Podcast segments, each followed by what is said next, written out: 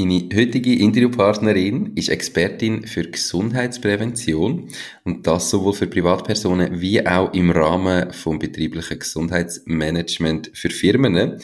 Sie kommt eigentlich aus dem Tech Sales und hat dann aber vor zweieinhalb Jahren ziemlich abrupt gefunden, es braucht etwas anderes. Sie erzählt nachher sicher warum.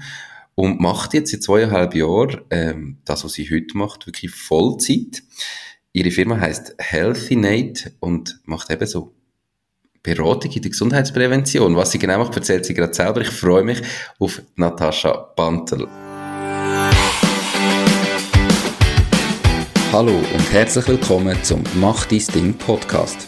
Erfahre von anderen Menschen, die bereits ihr eigenes Ding gestartet haben, welche Erfahrungen sie auf ihrem Weg gemacht haben und lade dich von ihren Geschichten inspirieren und motivieren, um dein eigenes Ding zu machen. Mein Name ist Nico Vogt und ich wünsche dir viel Spaß bei dieser Folge vom Mach dies Ding Podcast.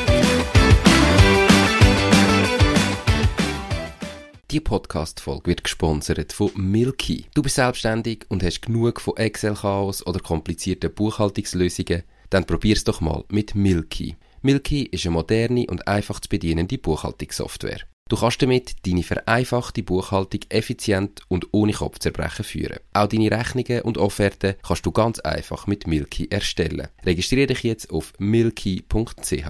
Mit dem Code Mach dein Ding kommst du sogar 20% Rabatt auf deine erste Zahlung über. Hoi Natascha, schön bist du Wie geht's dir?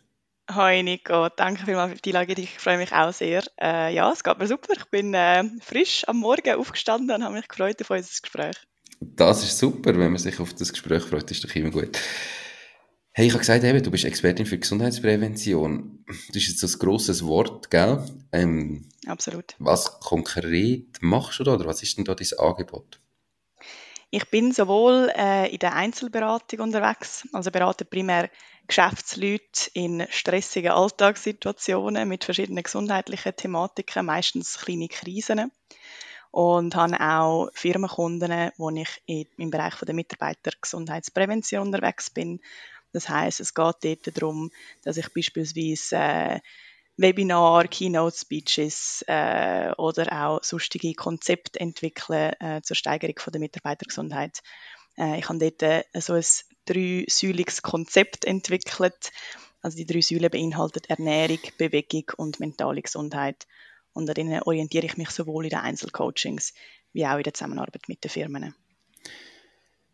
Und so, also ich habe immer ein bisschen die Erfahrung oder das Gefühl, so Keynote-Speeches oder mal ein Webinar, so ist, ist zwar, ja, ist mal gut, es ist aber häufig habe ich auch das Gefühl, für Firmen, ja, wir haben dann etwas gemacht, mhm. aber nicht wirklich nachhaltig. Also das ist dann meistens so, okay, ich hatte vielleicht eine Keynote gehabt, die Mitarbeiter sind nach dem Event alle mega motiviert, und drei mhm. Tage später hat es jeder wieder vergessen und ist im alten Fahrwasser. Genau. Und wenn du jetzt so eine 1 zu 1 Beratung machst, nämlich an, das ist ja nicht ein einmaliges Gespräch, sondern so über eine gewisse Zeit, ist das auch ein bisschen das, was du merkst und, oder was kannst du machen, dass das eben nicht nachher gerade wieder verpufft? Absolut. Also bei den Firmen merke ich, ähm, sie wollen etwas machen, was, was super ist. Sie haben das Thema erkannt, sie haben auch äh, Thematik erkannt, insbesondere im Bereich von der mentalen Gesundheit. Das hat Covid extrem beschleunigt auch, das Thema. Äh, und das finde ich schon mal gut, oder? Und dann kann ich mit so einem Webinar und einer Keynote-Speech natürlich den Einstieg schaffen und auch eine gewisse Vertrauensbasis herstellen zu den Leuten. Und nachher ist immer das Ziel, dass ich langfristig mit diesen Firmen zusammenarbeiten kann. Das heißt, ich gehe dann dort wirklich ins Konzeptionelle, äh, tun dort äh, zuerst einmal eine Umfrage in der Regel machen, um die Mitarbeiter abholen, schauen, was sind ihre gesundheitlichen Themen, die sie gerade beschäftigen. Sind sie überhaupt zufrieden mit ihrer Gesundheit? Sehen sie irgendeinen Drang zur Veränderung? Sind sie gerade in einer Krise? Weil das braucht es ja meistens auch, um sich irgendwie zu verändern. Und gibt dann aufgrund von den Resultaten von der Umfrage Empfehlungen ab. Also entwickeln dann wirklich sehr ein individuelles Konzept, wo äh, auf, auf den Bedarf von, vom Unternehmen und von den Mitarbeitern drin auch passt. Und so kann ich dann eben einerseits äh, die Mitarbeiter dort begleiten, aber auch, äh, ich sage jetzt mal, die Führungsetage, äh, wo natürlich auch eine wesentliche Rolle drin spielt, äh, um dann ihre Mitarbeiter wiederum begleiten mhm. äh, und auch regelmäßig in Austausch zu kommen. Also das vielleicht auch noch zu einer Frage. Äh, vieles wissen wir ja schon von uns drinnen. Also viel, viel Wissen haben wir schon in uns drinnen und auch all die Erfahrungen, die wir gemacht haben, das kann uns ja niemand irgendwie nehmen oder auch sagen, was wir da durchgemacht haben. Aber dann zu erkennen, was es eigentlich ist und was auch die Ursache ist, das braucht halt Zeit und braucht auch immer wieder so ein, ein Spiegelbild, sage ich. Mhm. Also jemand, der einem dann wie immer wieder ein sagt, ah, look, das könnte es ja vielleicht noch sein oder könntest ja mal vielleicht noch das probieren, also wieder ein bisschen den Input geben. Und dann ist so ein schrittweises Anpassen oder Ergänzen von, von Sachen, die man, die man kann implementieren im Alltag, wo man dann irgendwann äh, auch ja, gesünder oder, oder sich besser fühlt. Du bist sehr auf Gesundheit ein in dem Moment. Also es ist ja so vom Konzept her, wo unterscheidest du dich von einem klassischen Personal Trainer?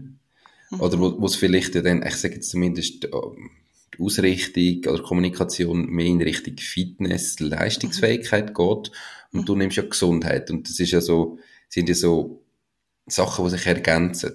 Mhm. Also damit Absolut. überhaupt leistungsfähig und fit kann sein, muss ja irgendwo zuerst gesund sein und ich mhm. glaube, viele so Personal Trainer gehen vielleicht auch ja in das ein oder in einem ersten Schritt oder kommen da Kunden her, wo man merkt, hey, eben, mir geht's nicht gut, ich brauche Hilfe gehen dann auf den Personal Trainer zu. Äh, wo grenzt du dich da ab? Was machst du da anders? Ist es mhm. hauptsächlich Positionierung oder ist es wirklich als Angebot, das anders ist? Mhm. Es sind verschiedene Bereiche. Also ein, ein, Personal Trainer hat natürlich den klaren Fokus auf meine zweite Säule Bewegung, was ein wesentlicher Teil ist im Konzept. Aber wie gesagt, ich habe auch noch die Ernährung, die ich anschaue und die Mentalgesundheit. Und so habe ich einen ganzheitlichen Ansatz, also es ist mein, mein ganzheitliches Konzept, was meiner Meinung nach braucht, um nachhaltig gesund zu leben. Weil jemand, der sich jetzt nur immer viel bewegt äh, und, und aber irgendwie jeden Tag in McDonalds geht und gleichzeitig noch irgendwie Traumata hat aus der Kindheit, wo er nie angegangen ist, der wird irgendwann auch auf körperlicher Ebene Symptomatik entwickeln. Und dort merke ich einfach, das ist von einem Personal Trainer, der jetzt nur auf die Bewegung fokussiert ist, dann zu kurz gegriffen, um zu sagen, er hilft dieser Person wirklich nachhaltig. Also da braucht es dann mehrere Leute vielleicht oder eben auch jemand, der Kompetenz hat in unterschiedlichen Bereichen. Äh, und andererseits habe ich auch ein starkes Partnernetzwerk. Also ich, ich sehe auch meine Grenzen oder meine äh, Wissensbereiche, wo ich mich nicht auskenne, wo ich dann, wenn ich merke, ich habe jemanden bei mir im Coaching, wo vielleicht eben noch psychologische Unterstützung bräuchte, auch kann zum Beispiel weiterverweisen an, mhm. an so einen Experten. Und äh, das ist so ein bisschen mein Ansatz, dass ich wirklich versuche, dort, wo ich kann, möglichst ganzheitlich beraten, aber dort, wo es dann äh, nicht weitergeht, auch weiterzuverweisen, dass dieser Person wirklich geholfen wird. Und da merke ich, es ist nach wie vor ein bisschen verbreitet auch, dass man, oder respektive ich habe das vielleicht auch lange das Gefühl gehabt, ähm, man muss alles allein können. Und das ist ja nicht der Fall. Also so ein das Community-Denken, das finde ich extrem wichtig auch. Ähm, du hast vorhin gesagt, Leute kommen in der Krise zu dir mhm. und du nimmst nachher den ganzheitlichen Ansatz. Wie tief ist man da schon in der Krise in? Also gerade auf der Gesundheitsebene ist ja dann so, ich gehe vielleicht einmal zum Arzt, wenn ich mhm. krank bin. Mhm, oder? Absolut, absolut. Wenn sollte jetzt jemand zum Arzt gehen oder wenn sollte zu mhm. dir kommen oder ist das, mhm. bist du so nach der ersten Betreuung beim Arzt dann die richtige Ansprechpartnerin oder wie grenzt du dich jetzt von dem ab? Weißt, mhm. Mhm. Eben, du kannst ja auch nicht, mächtig, ja. darfst ja auch kein Gesundheitsversprechen und so weiter Nein. machen. Nein. Ähm, wann bist du da die richtige Ansprechpartnerin?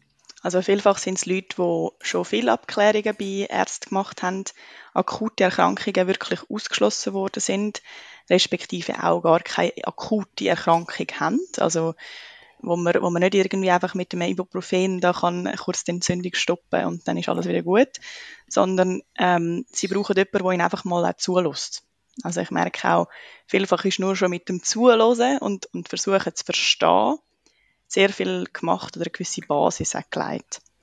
Und das sind dann eben so Leute, die, die sehr verzweifelt sind, oder? Weil, weil, sie, weil ihnen irgendwie nie, niemand hat können weiterhelfen in einer gewissen Lebenssituation. Und dann kommen sie meistens zu mir. Und der Einstieg ist, weil ich aus der Ernährung ursprünglich gestartet bin, meistens die Ernährung. Mhm. Also die meisten Leute äh, wollen dann zum Beispiel irgendwie äh, mehr Energie im Alltag oder sie wollen vielleicht ein bisschen abnehmen oder äh, sie haben Verdauungsprobleme wo man dann mit der Ernährung mal kann einsteigen kann, aber sich dann meistens äh, ausweitet auf unterschiedliche Themen. Gibt es da Sachen, die du zum Thema Ernährung allen Zuhörerinnen und Zuhörern kannst empfehlen? Oder was ist dein Ansatz? Also, ich komme ja selber ein bisschen aus dieser Branche und es gibt mhm. so ein bisschen, meiner Meinung nach, die Leute, die das auf eine sehr individuelle Art und Weise machen, vielleicht auch mit Tests und Messungen und dann für mhm. die ich wirklich das Richtige finde. Und dann gibt es aber andere, teilweise auch extrem erfolgreiche und ganz grosse, bekannte Leute, die eigentlich einfach, das ist mein Ernährungskonzept und das ist das Richtige und das stülpe ich über jeden rein. Mhm. Mhm. Ähm, was ist dein Ansatz? Also am zweiten bin ich kein Fan. Ich bin tatsächlich auf die individuelle ja, auf den individuellen Ansatz aus, weil auch Gesundheit ist für mich sehr ein individuelles Thema. Und da gibt es einfach verschiedene Menschentypen. Und äh, man gibt zum Beispiel äh, in verschiedenen Medizinkonzepten, also aus, aus der Alternativmedizin zum Beispiel, hat man so vier Menschentypen, äh, wo man es dann vielleicht nach dem ein bisschen einteilen kann. Man kann auch anschauen, was hat man in der Kindheit zum Beispiel gern gegessen oder was hat man auch wirklich braucht. Also es gibt Leute, die sehr viel Kohlenhydrat brauchen, weil sie sehr aktiv sind ähm, und das auch gut verstoffwechselt. Dann gibt es andere, die eher so ein bisschen gut Muskeln aufbauen, die brauchen dann vielleicht mehr Protein. Ähm, was man aber vielleicht allgemein kann sagen, um doch noch deine Frage ein bisschen beantworten, zum Allgemeinen ist, dass so eine ausgewogene Ernährung schon mal meistens Basis ist mit einer ausgewogenen Ernährung meint man ja, äh, dass man sowohl Gemüse drin hat, also die fünf Portionen Gemüse und Früchte, Portionen etwa eine Handvoll, dass man gute, komplexe Kohlenhydrate einbaut nach Möglichkeit, also Vollkornprodukte, Hülsenfrüchte wie Linsen, Kichererbsen, Bohnen, Pseudogetreide wie Quinoa, Buchweizen, Herdöpfel, mal irgendwie ein Reis, ähm, dass man auch noch ein bisschen gute Proteine drin hat, sei das jetzt auf tierischer oder auf pflanzlicher Basis, also auch mal ein Fisch, vielleicht ein Geflügel ist, mal ein Tofu, äh, ein paar Eier, Milchprodukte, wenn man es vertreibt. Das sind wie so mal die Grundsteine, oder? Und dann kann man dort dann individuell ein bisschen drauf aufbauen. Okay, aber so die Grundlage, was du nicht erwähnt hast, sind Teigwaren oder Brot. Ja, ähm, Vollkornbrot oder Vollkornteigwaren. Oder je nachdem, wenn man, wenn man Sport macht, kann man natürlich auch mal eine, äh, eine normale Pasta essen, weil die schnell Energie gibt, oder? Mhm. Und merkst dann, also eben, das tönt so, ja, grundsätzlich okay, das macht Sinn, das wissen alle. Meistens haben es die meisten Leute nicht so gern wie das andere, oder es ist ein bisschen mhm. nicht ganz so einfach zum Zubereiten. Gibt es Fehler, wo du irgendwie merkst, wo viele von deinen Kundinnen und Kunden immer machen? wo eigentlich so denkst, hey, wenn du nur schon das weglässt oder das würdest anders machen, hättest du schon so einen grossen Erfolg damit. Kannst du da irgendwie so, so Fehler zusammenfassen? Mhm. Ja, sind ja meistens Basics, oder? Also wir wissen alle, äh, Zucker ist nicht gut, Alkohol ist nicht gut, äh, auch von, von, von all diesen Makronährstoffen, also Protein, Kohlenhydrat und Fett, zu viel ist auch nicht gut. Äh, und dort äh, dann aber auch zu erkennen, wieso, dass man vielleicht auf das zu viel oder auf die ungesunden äh, Lebensmittel zugreift. Das finde ich viel wichtiger. Und dann geht man eben in die Ursachenforschung. Dann ist es meistens ein, bisschen ein Kompensationsmechanismus für etwas. Also sind dann zum Beispiel äh, negative Emotionen oder wie Stress, äh, Angst, Trauer, äh, wo das dann auslöst, dass man zu, zu so Zucker greift zum Beispiel. Mhm. Und der Körper hat ja so einen guten Mechanismus, sage ich einmal beim, beim Zucker, dass das ja dann auch das Belohnungszentrum aktiviert. Also auch Hormone ausgeschüttet werden wie Serotonin und Dopamin, die uns glücklich fühlen lassen. Und darum das ja eigentlich auch absolut Sinn macht, dass man dann zu Zucker greift, aber halt klar einfach nicht gesund ist.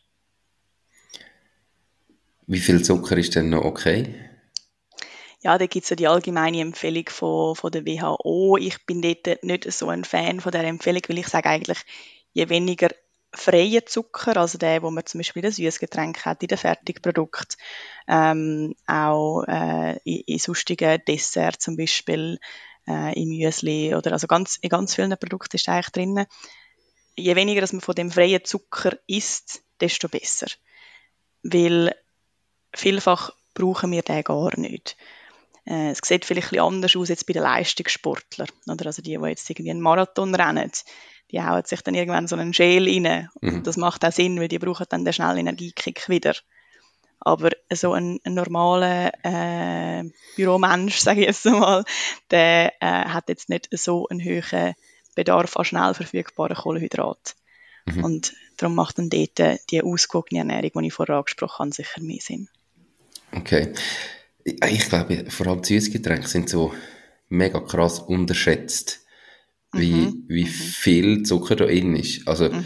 mhm. und irgendwo weiß man es und gleich, mir ist das irgendwie, weißt du, ich komme aus dieser Branche, du weißt ja, es, ja, ja. aber mir ist das letzte, letztes Jahr oder vorletztes Jahr mal wieder bewusst wurde, wo wir ähm, in der Party sind und dann hat irgendwie eine Klasse, also eine, wirklich so ein Garni, weißt du, so ein mhm, schönes, mhm. grosses Garni. Mhm. Und nebendran ein Cola, so ein Halbliter-Fläschchen. Mhm. Und dann habe ich irgendwie da verglichen.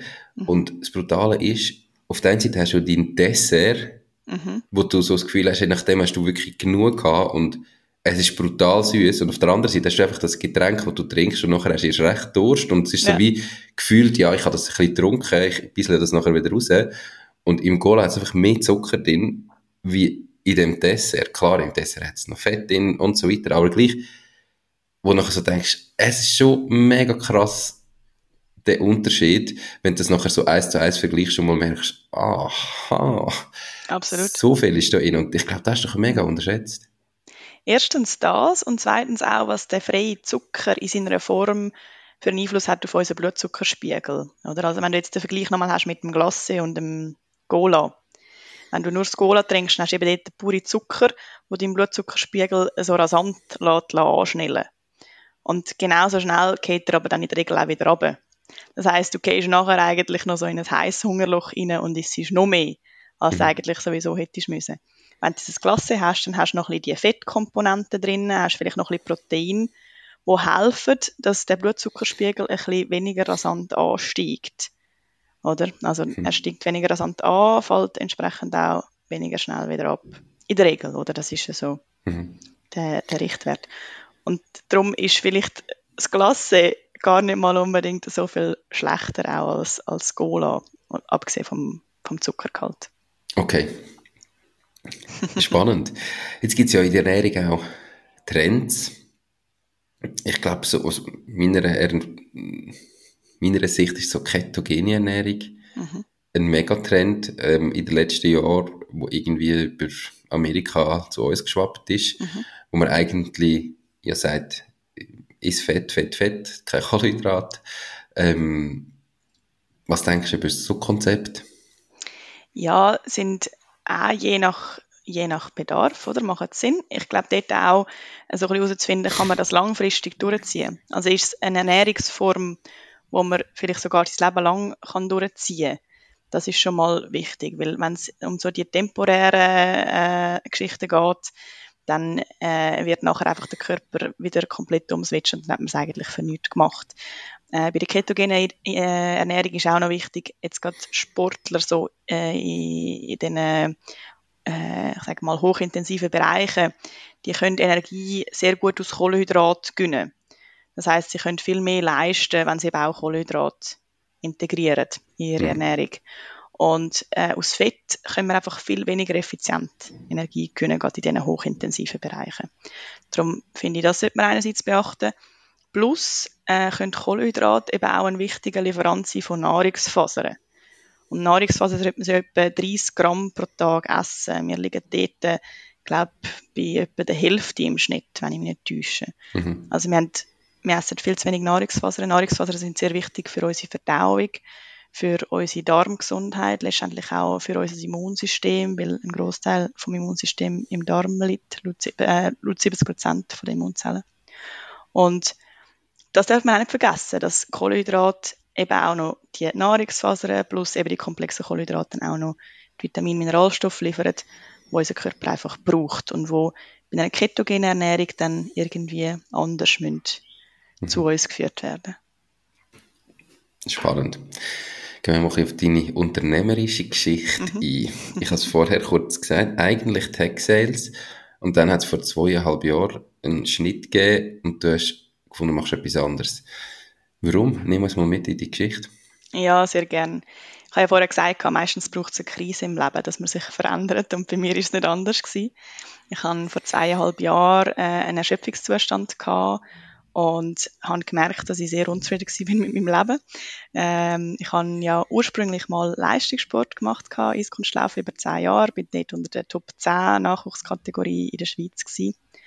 und habe dann aber eben umgeschiftet auf sag mal, auf die wirtschaftliche Ebene oder habe halt Betriebsökonomie studiert und bin dann mehr durch Zufall in die Tech-Schiene reingerutscht habe aber eh gemerkt, dass von, von der Materie her nicht passt, von, von den Leuten her irgendwie hat es auch nicht so ganz gestimmt. Äh, ich selber, wo, wo noch sehr stark äh, jetzt auch an mir geschafft habe äh, und dort dann einfach gemerkt kann, so äh, komme ich wieder zu, mein, zu meinen Wurzeln zurück. Also so komme ich zu dem zurück, was ich eigentlich, was mich immer schon interessiert hat, was eben Gesundheit ist. Äh, aufgrund vom Sport, äh, aufgrund von persönlichen Thematiken, also gesundheitlichen Thematiken auch.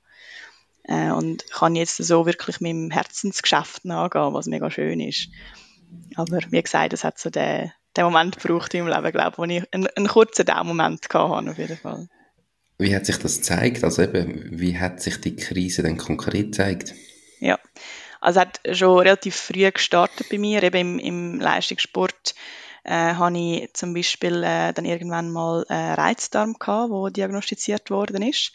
Äh, das ist eine Ausschlussdiagnose. Das heißt, wenn äh, bei einer Magenspiegelung, Darmspiegelung und, und so weiter nichts gefunden wird, wo auf akute Erkrankung hindeutet, dann äh, stellt man das dann irgendwann. Ich habe äh, täglich Bauchweh gehabt, ich habe mit Verdauungsproblemen zu kämpfen gehabt, habe auch viele äh, Lebensmittel nicht mehr vertreibt äh, und äh, habe dann dort äh, mal so ein so weitergemacht wie bis anhin, habe aber keine Lösung eigentlich gefunden für die Ursache.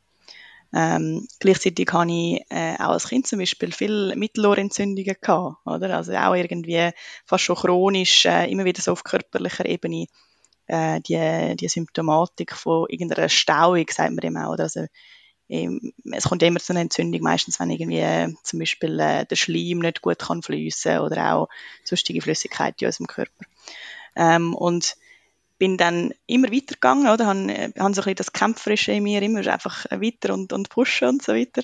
Ähm, und habe dann aber im, im Job auch gemerkt, dass ich dort irgendwann auch Denkleistung verloren habe. Also ich kann mich nicht mehr klar konzentrieren, bin sehr viel müde gewesen, ohne Energie, äh, habe einfach irgendwie mich auch angefangen zurückzuziehen, also auch sozial isolieren. Dann in Corona ist es natürlich auch nicht besser geworden. Ähm, und bin dann auch auf emotionaler Ebene oder irgendwann äh, komplett in einem Moment gewesen. Und das ist dann der Moment gewesen, wo ich gesagt habe, okay, das kann ich nicht mehr, weil so bin ich eigentlich nicht, dass ich so in dieser Trauer hängen bleibe. Also dann wirklich dort, glaube ich, vier Tage lang einfach durchgekühlt. und habe dann gemerkt, okay, jetzt brauche ich Hilfe oder jetzt komme ich allein nicht mehr weiter, respektive brauche einfach jemanden, der mir kann weiterhelfen kann, weil das bis anhin dort noch nicht hatte. Und so bin ich auf den Weg äh, gegangen, um mich selber äh, ja, zu verändern, immer wieder Input von außen zu holen, äh, mir wieder eben das Spiegelbild, das ich ja selber auch so ein bisschen propagiere, wieder vor Augen zu führen. Und ähm, durch das geht es mir jetzt auch besser, oder? Und da hast du dann irgendwo in diesen vier Tagen oder nach diesen vier Tagen, wo du ähm, daheim warst und gekühlt hast, hast du gesagt, okay, jetzt muss ich etwas ändern, jetzt muss ich auch den genau. Job künden. Oder wenn hast du wie gewusst, mhm. das geht einfach nicht mehr, es braucht wirklich eine größere Veränderung ich künde den Job, ich mache etwas anderes oder ich mache mein eigenes Ding. Mhm. Wann ist der Moment da gewesen und wie hast du so gemerkt, jetzt ist wirklich der richtige Moment dazu? Und viele Leute haben ja Angst vor dem Moment, es fehlt nicht der Mut. Mhm. Mhm. Häufig, glaube ich, eben, ist vielleicht die, äh, der Schmerz zu wenig groß. Bei dir hat er mhm. dann irgendwo wahrscheinlich ein Level erreicht, wo du einfach gesagt hast, es geht gar nicht mehr anders, egal ja. was kommt, ich muss jetzt etwas verändern. Aber was ist da die Situation gewesen? Die Situation ist tatsächlich gewesen, dass ich mich zurückgezogen habe. Also ich, habe, äh, ich bin einen Monat lang krankgeschrieben gewesen. Ich habe dort nur gedacht, als mir das der Arzt gesagt hat, ui nein, ich kann doch nicht einen Monat lang nicht arbeiten. Das geht doch nicht. Meine erste Reaktion. Ich muss aber sagen, im Nachhinein, das ist die beste Entscheidung gewesen. Wirklich können, mir den Raum zu nehmen für mich. Äh, weil ich bin in dem, ja, man sagt es immer so, oder, in dem Hamsterrad drinnen gewesen. Ich habe einfach immer gemacht. Ich habe mir nicht die Zeit gegönnt, um auf mich zu hören, auf, auf, auf meine Bedürfnisse, auf meinen Körper und so weiter. Und ähm, der Monat hat mir extrem viel gebracht, weil ich dort eben habe anfangen, Tagebuch schreiben, ich kann anfangen, können mit Leuten reden, die vielleicht in anderen Bereichen unterwegs sind. Ich kann können, äh, auch mir mehr Zeit nehmen für Entspannung, was bei mir auch lang äh, ein bisschen zu kurz gekommen ist. Oder ich bin sehr ein körperlicher Mensch, will immer, immer leisten, immer pushen. Aber eben mal so ein bisschen in die Ruhe reinzukommen und dann wieder auch einen klaren Kopf zu bekommen, das hat mir sehr geholfen. Und nach dem Monat bin ich nochmal zurück in meine alte Firma.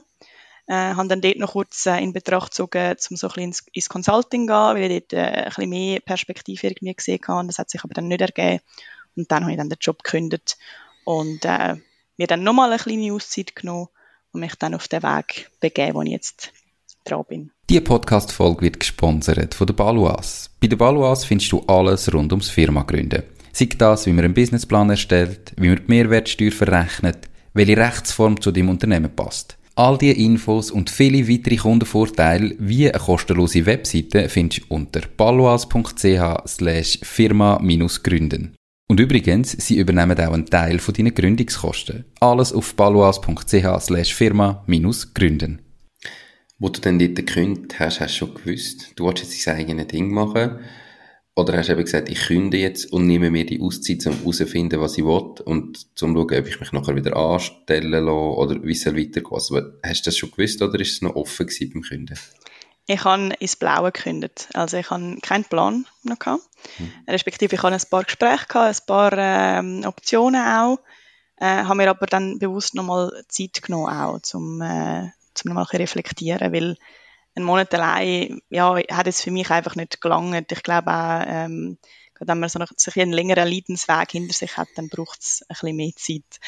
Äh, und ja, das ist dann vielleicht noch etwa so zwei, drei Monate gegangen, wo ich dann wirklich auch gewusst habe, äh, ich will mich voll selbstständig machen und äh, will einfach meine ganze Energie in das investieren oder den Fokus auch haben auf das das nimmt ja immer irgendwo gewisse finanzielle Komponenten an, in der Schweiz sowieso. ähm, von, ich mache mich jetzt selbstständig und ich meine, du hast ja so ein Expertenbusiness. Ich meine, das ist ja nicht von heute auf morgen kannst du davon leben im Normalfall, oder? Absolut. Also, du musst irgendwie mal den Expertenstatus aufbauen, dann gönnst du erste Kunden, die mit dich weiterempfehlen. Das ist halt ein Prozess. Genau. Und grundsätzlich ist das Business, das eigentlich auch ein bisschen prädestiniert dafür ist, nebenberuflich zu machen weil du ja eben einfach so ein bisschen Zeit brauchst am Anfang. Mhm. Wie bist du mit dieser finanziellen Komponente umgegangen? Hast du einfach von vorher wie gewusst, ich habe so viel erspart, ich habe die Zeit, ich nehme mir die Zeit und lebe halb von dem? Oder hast du irgendwie gesagt, wenn es bis dann und dann nicht so gut ist, muss ich wieder etwas machen? Oder ist es einfach von Anfang an besser gelaufen, wie du erwartet hast? Oder wie ich es jetzt dargestellt habe? Wie, wie bist du mit dem umgegangen? Es ist beides gewesen. Also ich glaube, jeder Mensch braucht Sicherheit oder und gerade die finanzielle Sicherheit ist sicher ein wichtiger Aspekt.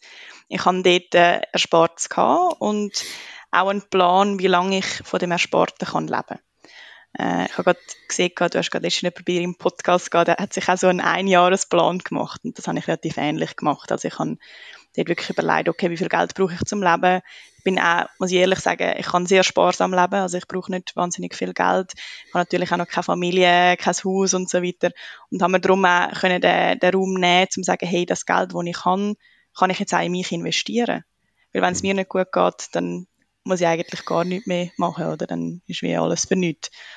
Äh, und so die Erkenntnis, die hat mir dann irgendwie geholfen, dass ich einerseits eben klar der, der finanziell, äh, das finanzielle, die finanzielle Sicherheit habe, plus jetzt einfach mal kann in mich investieren, in das, was ich will. Und gleichzeitig denke ich auch so, immer wieder zu sehen, wie dann so die, die Erfolgserlebnisse sind. Also in dem Jahr, oder klar, verdienst du vielleicht noch nicht äh, wahnsinnig viel, aber immer wieder zu sehen, okay, es ist im Wachstum, das hat mich dann immer motiviert zum dranbleiben. Mhm. Also ich habe immer wieder ein bisschen, äh, einen, einen kleinen Recap auch gemacht, um zu schauen, wie sich es entwickelt, mein Geschäft. Und wie bist du geschäftlich konkret vorgegangen? Kannst du dich noch an den ersten Kunden oder die erste Kundin erinnern? Im Normalfall kann man das meistens. Mhm. Wer ist das gewesen? Oder was für eine Person ist das gewesen? Und wie hast du die gewonnen? Das ist tatsächlich eine Kollegin von meiner Schwester gewesen. Und sie hat halt schon so, also sie hat mich schon ein bisschen kennt gehabt, oder? Darum die Vertrauensbasis ist irgendwie schon da gewesen. Und sie hat mich, glaube ich, als Typ Mensch noch, noch gut gefunden und äh, äh, es ist, ja, wir haben relativ schnell dann ein gutes Gespräch auch können führen.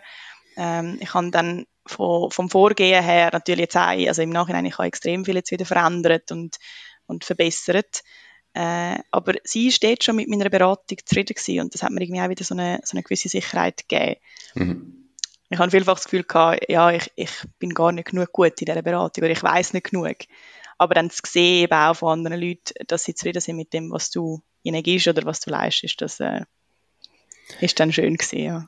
Absolut. Also, dass sie weiterkommen mit dem, was du sagst. Das ist ganz normal, so das sogenannte Imposter-Syndrom, also so das mhm. Hochstapler-Syndrom, das wir haben, wo eigentlich extrem verbreitet ist, ähm, wo jeder oder viele damit kämpfen, auch ich, mhm. ganz klar, mhm. mhm. dass man irgendwie so das Gefühl hat, ja, das interessiert doch niemand. Oder es gibt ja, und es ist halt so, es gibt fast immer irgendjemand, der noch mehr wüsste oder wo genau. noch genau. länger etwas studiert hat oder ja. etwas schon noch länger macht und noch mehr Erfahrung hat und dann hat man immer so das Gefühl, ja, aber dann kann ich ja wieder nichts.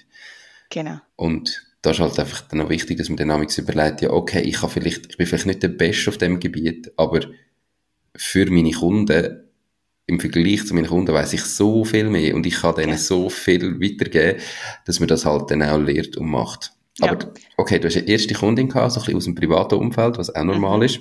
Mhm. Wie ist es weitergegangen? Wie, was ist dein Plan gewesen, zum Kunden zu gewinnen? Wie hast du das aufgebaut und wie läuft das heute ab? Mhm, mhm. Also ich habe dann schnell gemerkt, rein über das private Netzwerk ähm, kommt schon ein etwas, aber sicher nicht wahnsinnig viel. Ich kann auch nicht wollen, einfach meine Freunde beraten und dafür Geld verlangen. Das ist irgendwie nicht so meine Philosophie. Also wenn meine Freunde einen Tipp wollen, dann gebe ich ihnen den kostenlos. Respektive finde ich es auch schön. Ähm, und dort habe ich gemerkt, zum mit Partnern zusammenarbeiten, das ist eine, eine gute Strategie. Oder? Also wirklich äh, zum Beispiel, ich, ich habe dann gestartet mit einem Fitnessstudio, äh, äh, wo, wo dann eben so ein bisschen eher auf, auf das Thema Muskelaufbau äh, ausgelegt war und habe dann durch das Fitnessstudio ein paar Kunden können akquirieren. Respektive bin ich dann auch schnell in den Unternehmensbereich rein, äh, habe dann äh, mit Firmen angefangen zusammen wo ich schon gewisse Kontakte hatte aus meiner Tech-Sales-Zeit und habe dann durch diese Firmen auch wieder Kunden können gewinnen für meine Einzelcoachings. Also bei Narisa, eben, das ist immer noch im, im Aufbau, oder das, das Partnernetzwerk, aber äh, das sehe ich als sehr gute Möglichkeit, um halt auch an eine grosse Zielkundschaft anzukommen. Mhm. Also die Partner als Multiplikatoren zu verwenden. Genau, genau. Wie, es gibt unterschiedliche Methoden zum Kunden gewinnen. Ähm, die einen gehen kurzfristig besser, die anderen sind langfristig erfolgsversprechender. Hast du also einfach eben Firmen, wie, wie gehst jetzt du auf eine neue Firma zu? Ist es immer irgendwie über einen Erstkontakt, der dazugespielt wird von einem Partner? Oder gibt es auch, dass du halt einfach mal das Telefon in die Hand nimmst und anläutest oder ein Mail machst, so, ich sage jetzt so völlig kalt Akquise, machst du das auch?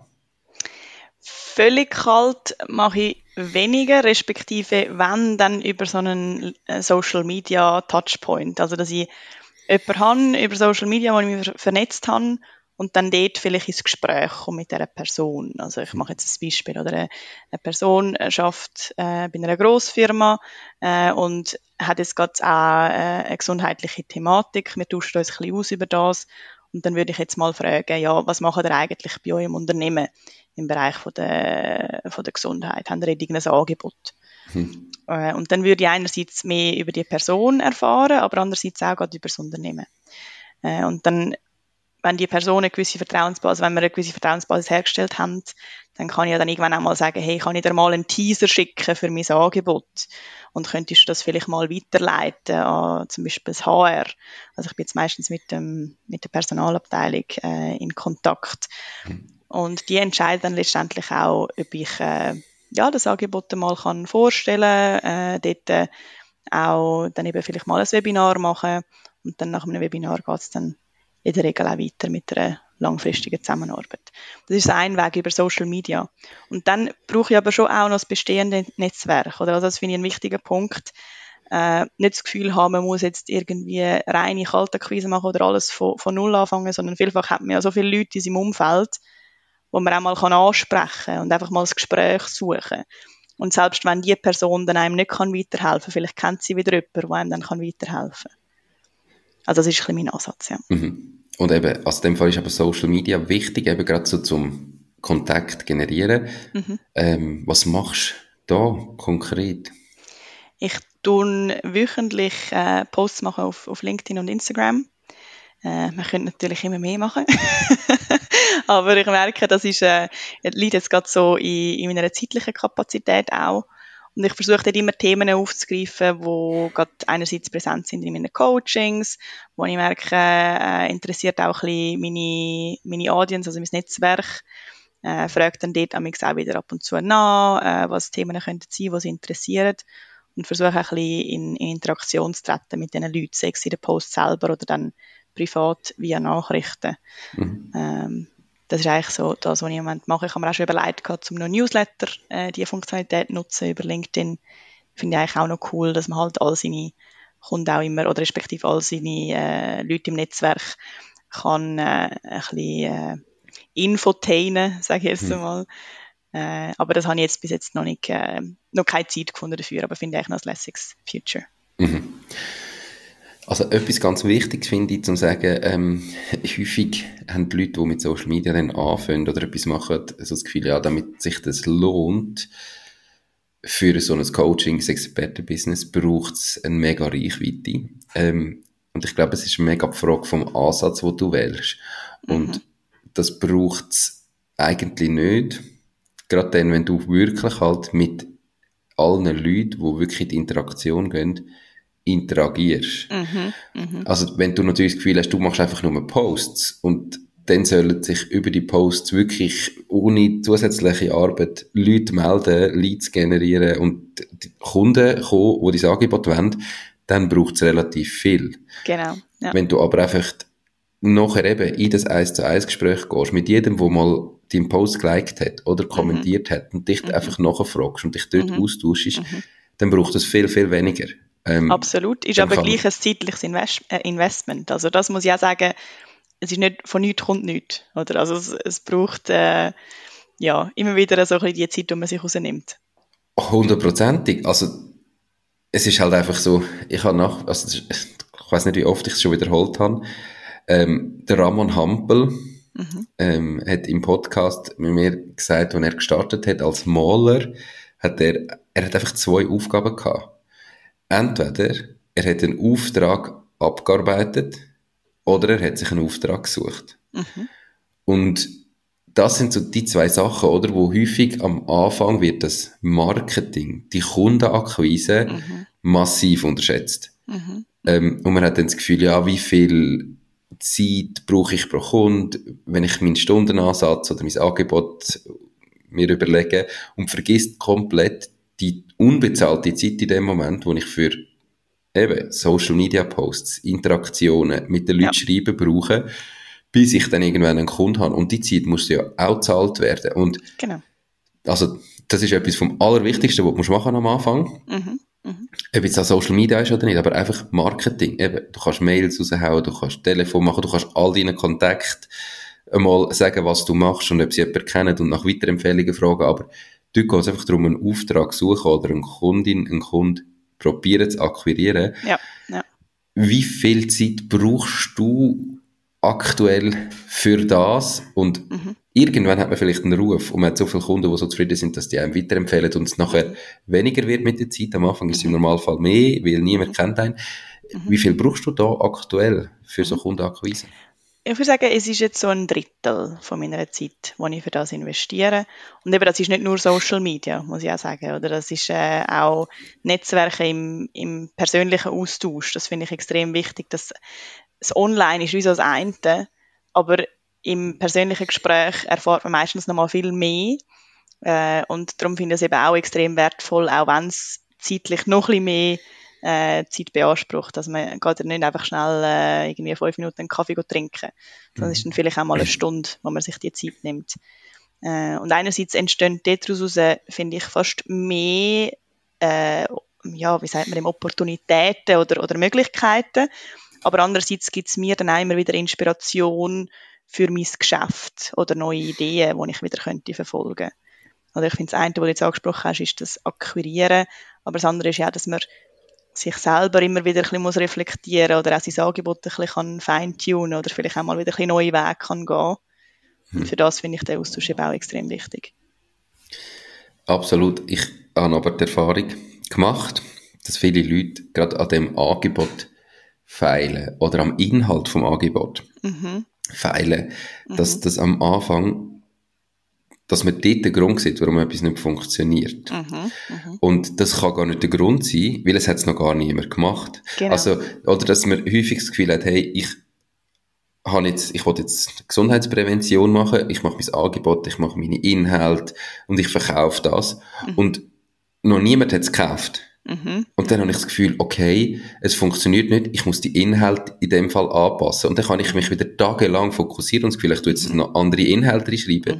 Mhm. Mhm. Der Punkt ist der, noch kein einziger Kunde hat die Inhalte gesehen mhm. Mhm. und du hast noch nicht herausgefunden, ob es funktioniert oder nicht. Genau. Weil das, für das musst du einen Kunden haben. Ja. Also es kann nicht an den Inhalt liegen. Genau. Es, das Problem liegt noch jemand anders. Vielleicht am kommunizierten Angebot, am Preis, am, also an meinem da Versprechen, ja, das ich mache. Da gibt ja x Hypothesen, aber dort dann das Kundenfeedback einholen, mhm. das ist so wichtig. Also das habe ich am allermeisten gelernt. Nicht Angst haben, dass man irgendwie mal einen Fehler macht oder irgendetwas nicht gut macht, sondern das als Möglichkeit sieht zum Wachsen. Mhm. Und wie du sagst, nicht im Perfektionismus starten, sondern starten. Die Angst loszulassen, dass man alles immer muss richtig machen muss. Nein, muss nicht niemand ist perfekt. Hat, jeder hat seine Schwächen, seine Stärken. Aber nur wenn du es wagst, zum mal starten, dann kannst du auch herausfinden, oder was, was du richtig machst und was vielleicht noch verbessert werden kann. Und du kannst sie dann auch mit dem Kunden direkt verbessern. Oder wenn du merkst, genau. da habe ich jetzt irgendetwas wirklich schlecht gemacht, hey, dann mach es nochmal mit dem Kunden und mach das genau. mal besser und genau. bist ehrlich und kommuniziere das. Ja. Und vor allem eben, optimiere im Moment das, wo, wo etwas bringt. Ja. Und nicht, und, und dort habe ich einfach so äh, die Erfahrung und viele Leute haben dann das Gefühl, ich muss jetzt etwas verändern, es funktioniert nicht und können Tage, Wochenlang Zeug verändern, wo überhaupt nichts bringt. Ja, ja. Und dass ihr euch dort wirklich überlegt, hey, bringt mir das im Moment etwas? Ist wirklich das Problem im Moment? Oder ist das etwas anderes? Muss ich zuerst irgendetwas anderes neu machen? Mega wichtig. Ja, dort fällt mir übrigens auch noch so eine schöne Erkenntnis ein. Ich habe am Anfang immer das Gefühl, meine Website muss perfekt sein ich habe mega viel Zeit investiert, um jede feine, kleine, jedes kleine, feine Detail auszuarbeiten. Mhm. Und ich merke jetzt aber, mein LinkedIn-Profil ist tausendmal wichtiger. Also die Zeit, die ich früher in die Website investiert habe, investiere ich jetzt in LinkedIn. Weil dort sehen die Leute, was ich mache. Äh, ich habe auch gerade die Audience. Auf meine Website kommen niemals so viele Besucher wie auf, auf mein LinkedIn-Profil, oder? Und das ist für mich schon so ein bisschen, äh, ja, ein, ein äh, ein Eye-Opener gewesen, um zu sehen, manchmal fokussiert man vielleicht, sich vielleicht auf etwas, was nicht so zielführend ist, aber das ist ja auch okay. Das ist so ein, ein Learning-Prozess. Es gehört dazu, es ist ja eine Frage von der Geschwindigkeit, wie lange geht es, bis ich noch immer bin, wo ich her will, oder auch wie schnell habe ich das Wachstum. Genau. Und ja, also Webseite ist, ist das Paradebeispiel in dem, wo die Leute dann das Gefühl haben, sie brauchen eine Webseite, wo alles detailliert beschrieben wird und irgendwie, ja, eine, eine Webseite haben mit 30 Unterseiten und jede ist mit Bildern bestückt und perfekt und ein Online-Shop und, und ein Kontaktformular ja. und, ja, ja. und bevor sie irgendwann auch wirklich einen Kunden gewonnen haben, ähm, weil der Punkt ist der, eine Webseite erstellen tut nie weh. Es braucht Zeit, aber es kommt nie einer, der sagt, will ich nicht und zu dir Nein sagt. Mhm. Und das ist halt einfach da, wo du dir musst bewusst sein, wenn du dich selbstständig machst, die Leute gibt's, die Leute sagen zu dir, nein, sie meinen es genau. nicht zu dir, sondern sie meinen es nur zu deinem Angebot, wo vielleicht aus welchem Grund auch immer gerade nicht passt. Oder, oder sie haben tun. selber noch nicht den Pain, den ich vorher angesprochen habe. Also auch nicht immer das auf sich beziehen. Es, es muss nicht immer an dir liegen, oder? Absolut. Aber wenn du dann nicht bereit bist, das Nein abzuholen, dann ja. wird es auch nicht gut. Und zu anderen natürlich, ja. das, was du noch gesagt hast, mit eben Leuten essen, wirklich die Zeit investieren. Gell, da musst du natürlich schon auch dir überlegen vom Marketingkonzept her, vom Kundenakquise, Sales-Konzept. Wie sieht mein Geschäftsmodell aus? Was habe ich für ein Geschäftsmodell? Was sind mhm. das für, für Umsätze, die ich pro Kunde mache? Was verkaufe ich mhm. konkret? Absolut. Absolut. Und das nachher adaptieren. Und du kannst genau. natürlich, wenn du vielleicht ein Angebot hast für eine Firma, wo am Schluss mehrere tausend Franken Umsatz generiert, kannst du auch mehr Zeit investieren und dir das leisten. Und wenn du halt irgendwie ein Angebot hast, das 30 Franken kostet, ja, dann kannst du nicht mit Leuten zum Mittagessen zum Angebot verkaufen. Dann, dann geht es um, um die Skalierung, um die Schnelle, ja. Das nicht im Verhältnis. Ich, das sehe ich gleich. Wobei ich finde, der persönliche Kontakt ist immer wichtig. Also äh, von, von der Intensität kann man dann darüber streiten, wie oft dass man das machen soll. Aber es braucht beides. Meiner Meinung nach ein reines Online-Business und gar nie mit Kunden oder Partnern oder Leuten in Kontakt treten, da wird etwas fehlen in, in der Form von Feedback, wo dir gegeben wird. Also man kann, oder respektive ich kann sehr viel herauslesen aus, aus dem Zwischenmenschlichen, aus Mimik, Gestik, äh, also wie jemand auftritt, wo man halt in einer Kamera einfach nicht ganz so kann greifen. Mhm. Das ist sicher so. Ähm, ich glaube, es ist wirklich einfach phasenabhängig, geschäftsmodellabhängig. Mhm. Wo stehe ich im Moment? Und dann, wie viel Zeit kann ich in das investieren? Oder äh, am Schluss irgendwie hast du beschränkte Zeit zur Verfügung und fragst, Absolut. wo ist die jetzt im Moment gerade am besten eingesetzt? Ja, ja. Und das ist im ersten Jahr ganz anders wie im zehnten Jahr.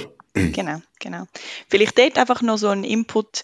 Ich meine, es muss ja nicht ein One-to-One-Austausch sein. Ich bin letzte Woche an der Startup Night gewesen. und dort hast du natürlich eine massive Audience an Leuten, wo du kannst in persönlichen Austausch treten. Also auch so Events wahrzunehmen als Gründer, finde ich ein ganz wichtiger Punkt.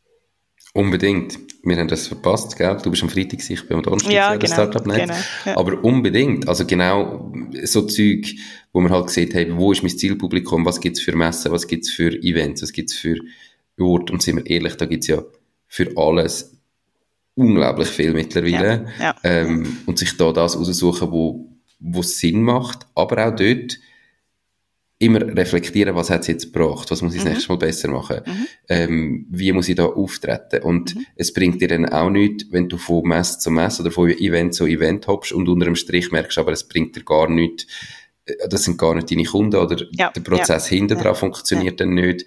Also es braucht schon ein bisschen das Konzept dahinter zum Kunden gewinnen, aber ich sehe, wenn du machst es seit zweieinhalb Jahren, bei dir funktioniert das, ähm, das ist doch sehr, sehr gut. Hey Natascha, wenn es jemand irgendwie zugelassen hat und gefunden hat, mal. Wäre noch schön, wenn jemand zugelassen hat, genau. Mhm, Wäre schön. äh, das sollte so sein. Aber uns Gefühl hat, mal, Natascha klingt mega sympathisch. Ich würde gerne mal vielleicht mit ihr etwas machen. Mal schauen, ob, ob jetzt das Angebot etwas für, für mich wäre. Mhm. Haben wir ja im Vorhinein so ein Einstiegsangebot einmal äh, besprochen, gell? Mhm, und genau. Du darfst aber auch sagen, wie sie sonst, wenn sie jetzt wirklich gerade das 1 zu 1 Coaching soll sein, wo jemand unmittelbar im Moment das Gefühl hat, mal, ich bin in so einer Situation, mhm. wo dürfen die sich melden und was ist unser vorbesprochenes Angebot? Ja, äh, ich starte mit dem vorgesprochenen Angebot, weil ich finde, das ist noch, noch schön jetzt auch gerade hinsichtlich Weihnachten, vielleicht als Geschenkli. Ich mache gemeinsam mit Hiltel, mit der Hiltel Akademie einen Kochkurs zum Thema gesunde Ernährung im Geschäftsalltag. Also es soll darum gehen, wie man mit einfachen Tipps und Tricks wirklich gesunde Menüs im, den Alltag kann integrieren aber gleichzeitig auch auf was man kann achten, wenn man jetzt in viele Restaurants unterwegs ist oder viel äh, allgemein so ein bisschen on the road. Äh, und dort wird es zuerst einen Input geben von meiner Seite aus, dann werden wir ein Menü, ein Viergang-Menü zubereiten, äh, auf vegetarischer Basis, das ist noch wichtig zu wissen, weil es mit Hiltl zusammen ist.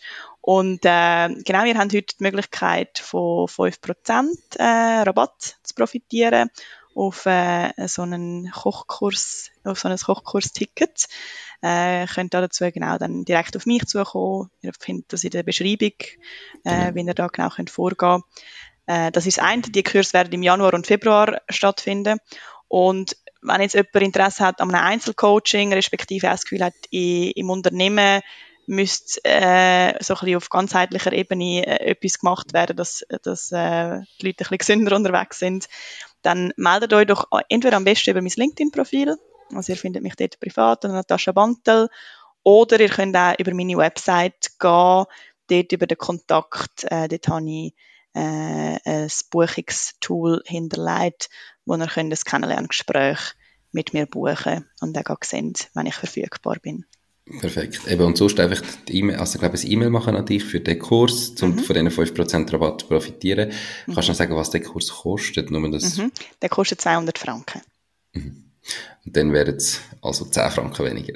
Nur genau, genau, genau, genau. Und, und wie gesagt, so ein perfektes Weihnachtsgeschenk, finde ich eigentlich. Also, wieso nicht mit der Partnerin, mit dem Partner, mit der Freund, mit der Freundin, äh, das gemeinsam erleben und ein bisschen sich inspirieren lassen von neuen gesunden Ideen.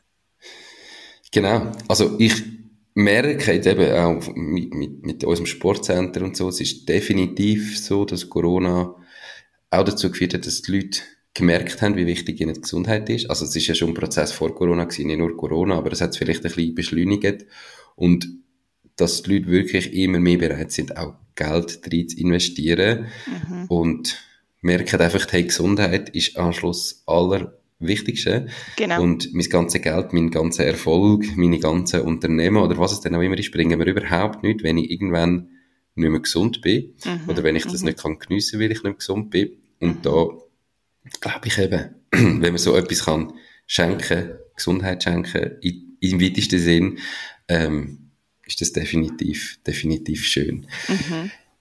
Hey Natascha, so abschließend ähm, drei Tipps, wir haben vorher zwar schon ein bisschen darüber geredet, aber gleich drei Tipps von dir für Selbstständige mhm. oder Leute, die sich überlegen, ihr eigenes Ding zu starten, mhm. für ihren Weg, ihr eigenes Ding. Was würdest du denen mit auf den Weg geben?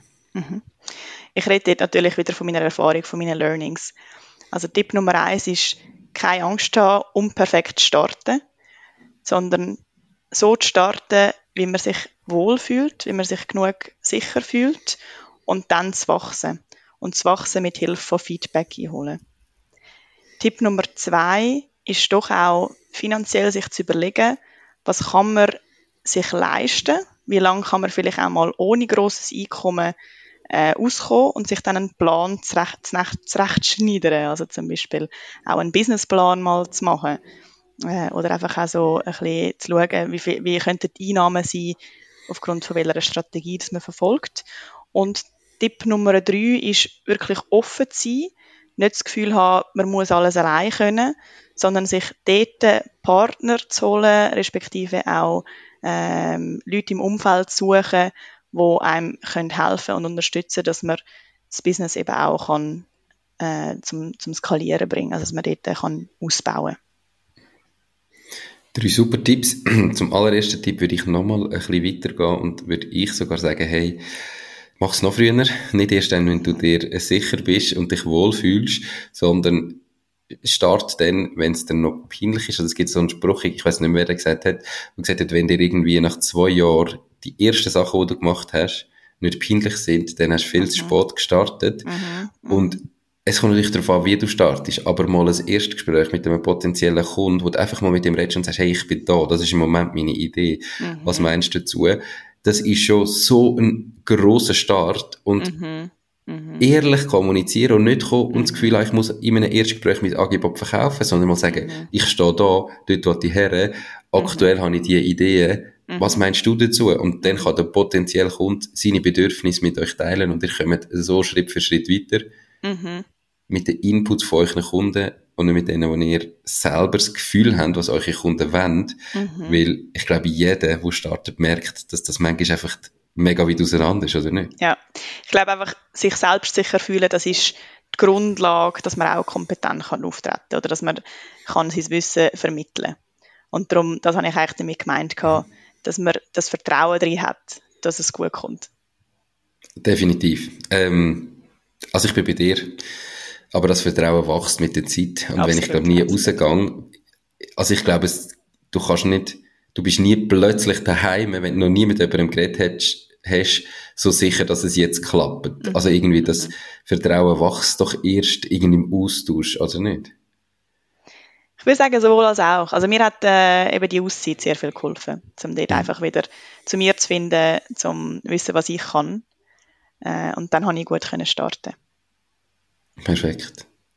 Natascha, hey, merci viel, viel mal für deine Zeit. Mega spannendes Gespräch. Ganz viel Erfolg Danke weiterhin.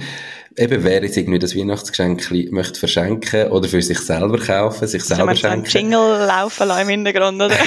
Schon ein bisschen Weihnachtsstimmung. Das ist immer rechtlich schwierig, musst irgendwie etwas finden. Aber, ähm, Hey, ihr findet alles verlinkt in den Show Notes, wenn ihr das Video geschaut habt, unterhalb vom Video verlinkt, wo ihr euch könnt melden könnt. Ähm, und macht doch da ganz viel Spaß. Und dir danke vielmals und noch ganz einen schönen Tag. Danke dir, Nico, hat mich sehr gefreut. Mach's gut. Ciao, ciao. Tschüss. Das war es auch schon mit dieser Podcast-Folge. Ich bedanke mich ganz herzlich fürs Zuhören. Ich würde mich außerdem extrem freuen, wenn du auf meine Webseite www.mach-deis-ding.ch wirst gehen und dich dort in mein Newsletter einträgst. Damit kann ich dich über neue Folgen und Themen, die dir helfen, dein eigenes Ding zu starten, informieren. Nochmal danke vielmals fürs Zuhören und bis zur nächsten Folge vom Mach dein Ding Podcast. In dem Sinn, alles Gute und bis dann, dein Nico.